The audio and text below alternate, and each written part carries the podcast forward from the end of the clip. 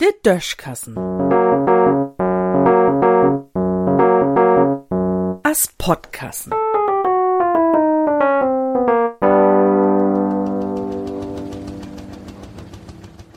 Man leiert nie ut. Lüt, die kreativ arbeiten braucht ja zumeist ein bestimmtes Umfeld, um kreativ wen zu können.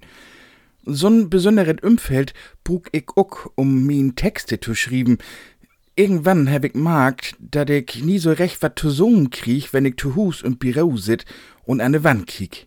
Da kümmt mir einfach keine Ideen. Geht nie. Ich brauch einen wieden Blick, damit min Gedanken in Schwung kümmt.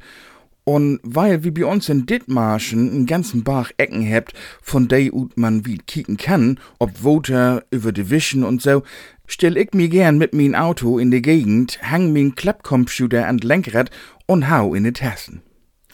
Manchmal kümmt mi, wenn ich do so rumsto, ook Lüd in de Möd, de mi belütten, ob Ideen bringt, wenn sie mi scheune Geschicht vertellt. Dat is mir just erst passiert. Ich stund bi Nindörp in de Feldmark, as n Mann so im de Süsti oder sömti Joa ob mi tau käm. He kick mi erstmal n Beten vergrillt an.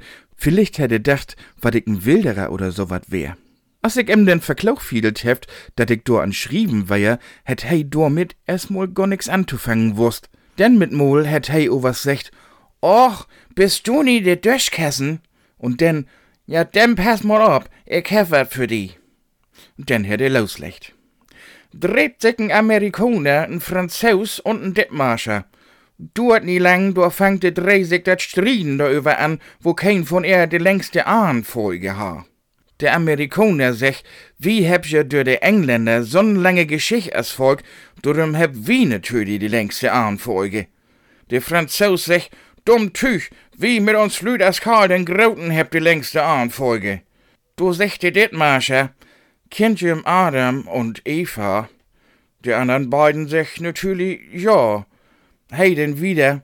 Na kick. Und Eva, dat wär ja n geborene Thiessen. Tja, dat hef ich auch noch nie wuss, liegers Exömsion wasch ich in Dithmarscher Bön. Kann's mo sein, man leiert eben doch nie ut. In düssen Sinn.